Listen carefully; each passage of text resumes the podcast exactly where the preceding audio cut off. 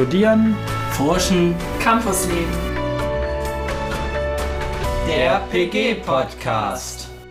Hallo und herzlich willkommen zu einer neuen Reihe zum Thema Umdenken in Sachen Pille. Dabei handelt es sich um ein Studienprojekt im Studiengang Gesundheitsförderung im fünften und sechsten Semester. Die Studierenden wollten gerne ihre Ergebnisse aus dem Studienprojekt vorstellen und haben uns ähnlich der PH-Reihe angefragt, ob wir dies mit denen zusammen tun können. Daraus sind insgesamt vier Folgen entstanden, die jetzt nacheinander bei uns hier im Podcast veröffentlicht werden. In der ersten Folge soll es erstmal um die Hintergrundinformationen gehen, wie die Studierenden sich organisiert haben und welche Rahmenbedingungen das Projekt hatte. In der zweiten und dritten Folge geht es vorwiegend um die Methodik, also wie die Studierenden in den Projekten in den kleinen Gruppen vorgegangen sind. Und in der vierten Folge und letzten Folge werden die gemeinsamen Ergebnisse zum Thema Umdenken in Sachen Pille vorgestellt.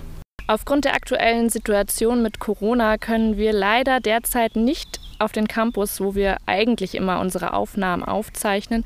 Deswegen musste eine Alternative her und wir konnten Gott sei Dank, ähm, weil so gutes Wetter war, rausgehen. Deswegen lasst euch bitte nicht von eventuellen Hintergrundgeräuschen stören. Hallo!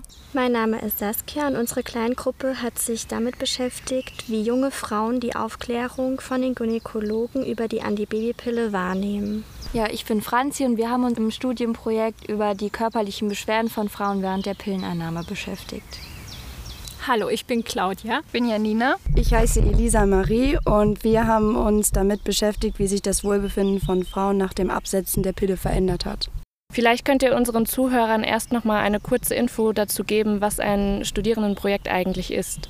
Ja, also ein Studienprojekt ist verpflichtend bei uns im fünften und sechsten Semester und wir hatten die Auswahl zwischen vier verschiedenen Projekten und im Studienprojekt wird dann geforscht, manchmal qualitativ und manchmal quantitativ. Also qualitativ bedeutet, man forscht im Einzelfall, vernimmt sich einzelne Personen vor und führt Interviews mit denen und quantitativ befragt man dann, also nimmt man eine große Gruppe und macht zum Beispiel Fragebögen. Du hast ja erzählt, dass das ähm, Studierendenprojekt über zwei Semester geht oder ging. Wie lief das denn jetzt eigentlich dann konkret ab, organisatorisch gesehen?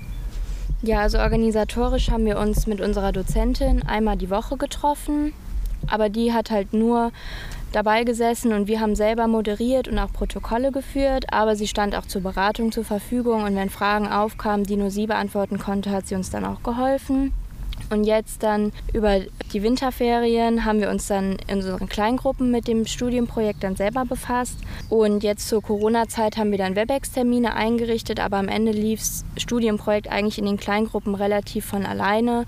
Und wir haben alleine in den Kleingruppen gearbeitet und da haben wir dann am Ende alle zwei Wochen einen Termin gehabt und jetzt auch nur noch einen Abschlusstermin. Ihr hattet die Wahl also zwischen vier verschiedenen Studienprojekten. Warum habt ihr euch denn gerade für dieses entschieden? Ja, also wir haben uns ja für das Studienprojekt der Antibabypille entschieden und ich persönlich habe mich jetzt dafür entschieden, weil es mich einfach am meisten interessiert hat als Thema und weil es auch relativ relevant ist momentan. Ähm, ich hatte mich so ein bisschen auch aus persönlichem Interesse da nochmal für entschieden. Ähm, da ich selber eben entschieden habe, vor drei Jahren die Pille abzusetzen und eben genauso vorgegangen bin, wie wir auch jetzt im Studienprojekt vorgegangen sind, zu recherchieren, auf sozialen Netzwerken ähm, zu recherchieren auch und die Erfahrungen von anderen zu, zu beobachten. Und man hat einfach tatsächlich in den sozialen Medien so einen Trend gesehen und dem wollten wir als Gruppe auch nachgehen. Und warum ist das Thema Pille absetzen überhaupt wichtig für die Gesundheitsförderung und für Public Health? Und ihr habt euch ja insbesondere auf die Medien Instagram und YouTube ähm, fokussiert. Wie kam das? Für viele Frauen ist die Pille die erste Wahl als Verhütungsmittel, aber auch häufig die schnelle und einfache Lösung, zum Beispiel bei Hautproblemen oder Menstruationsbeschwerden. Aber die Pille hatte auch Risiken und Nebenwirkungen, über die häufig auch nicht aufgeklärt wird. Und momentan ist in den sozialen Medien eine große Welle und ein großer Trend, wo Frauen immer mehr davon berichten, welche Beschwerden sie während der Einnahme hatten und dass sie auch die Pille abgesetzt haben und auch welche Erkenntnisse sie dann beim Absetzen gewonnen haben und wie sich die Pille auf ihren Körper ausgewirkt hat. Und dabei werden halt auch vor allem jüngere Mädchen angesprochen, weil die jüngeren Mädchen auch Influencerinnen, also YouTuberinnen auch als Vorbild nehmen. Und es wird auch häufig nicht erwähnt, auch welche Folgeerkrankungen durch das Absetzen auftreten. Das bedeutet, was zeigt sich derzeit in der Entwicklung hinsichtlich der Einnahme der Antibabypille? Also derzeit geht die Zahl der Frauen, die die Pille nehmen, runter. Und nach einem Bericht von der Bundeszentrale für gesundheitliche Aufklärung würden generell Frauen, auch jüngeren Frauen, die Pille als Verhütungsmittel nicht mehr empfehlen. Und welche Rolle haben die Frauenärzte und Frauenärztinnen bei der Aufklärung? Also im Idealfall sollen die Frauenärzte eine neutrale Informationsquelle darstellen bei der Aufklärung und auch über alle Risiken und Nebenwirkungen informieren und auch über andere Verhütungsmethoden. Vielen Dank für eure ersten Eindrücke in euer Studienprojekt. Ich glaube, jetzt können sich auch unsere Zuhörer schon einen ersten Eindruck darüber verschaffen, ähm, wie so ein Studienprojekt eigentlich aussieht.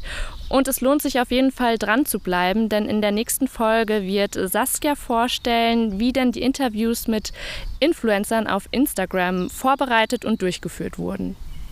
Viel Spaß und bis zur nächsten Folge unseres PG-Podcast-Teams und einer weiteren Folge in unserer Reihe zum Projekt Umdenken in Sachen Pille. Studieren, Forschen, Campusleben. Der PG-Podcast.